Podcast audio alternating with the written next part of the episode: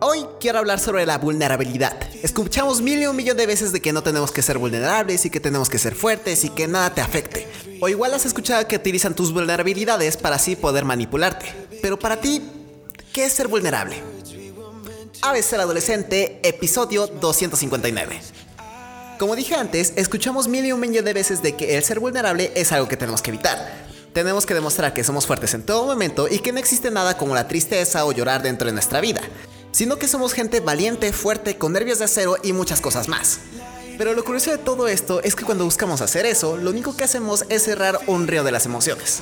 Déjame explicarlo con esta analogía. Digamos que todos los ríos empiezan desde una montaña, luego se hacen muchos ríos y al final llegan al mar. Pero si es que en uno de los ríos ponemos una presa, pueden pasar muchas cosas. Una es que tarde o temprano la presa se rompa y que todo el agua termina siendo una gran inundación.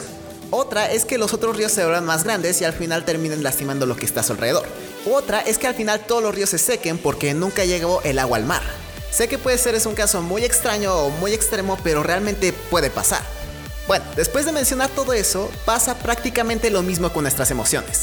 La montaña son las situaciones que vivimos en nuestra vida, los ríos nuestras emociones y el mar es la actitud que tenemos día a día. Cuando tratamos de no ser vulnerables, entre varias comillas, buscamos tapar las actitudes como la tristeza o mucha alegría.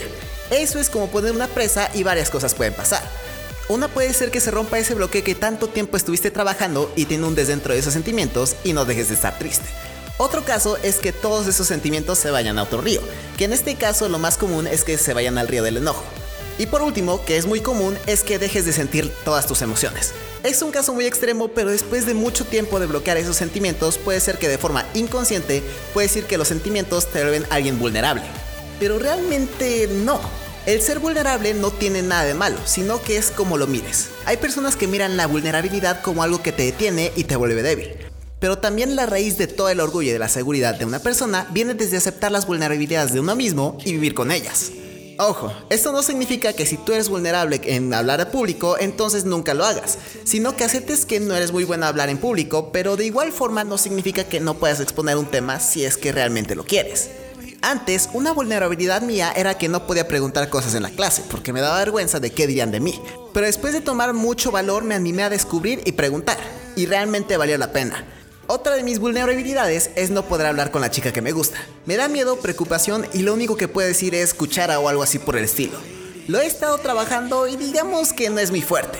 Pero esta vulnerabilidad no me está deteniendo para vivir, sino que me está motivando para hacer nuevas cosas.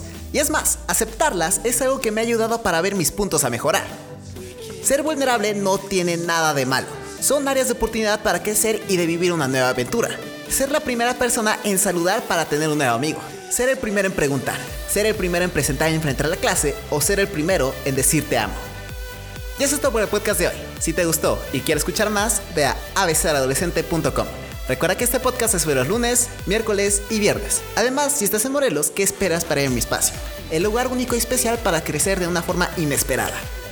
Yo soy Andrés y recuerda que en donde algunos ven un callejón sin salida, otros ven un área de oportunidades. Adiós.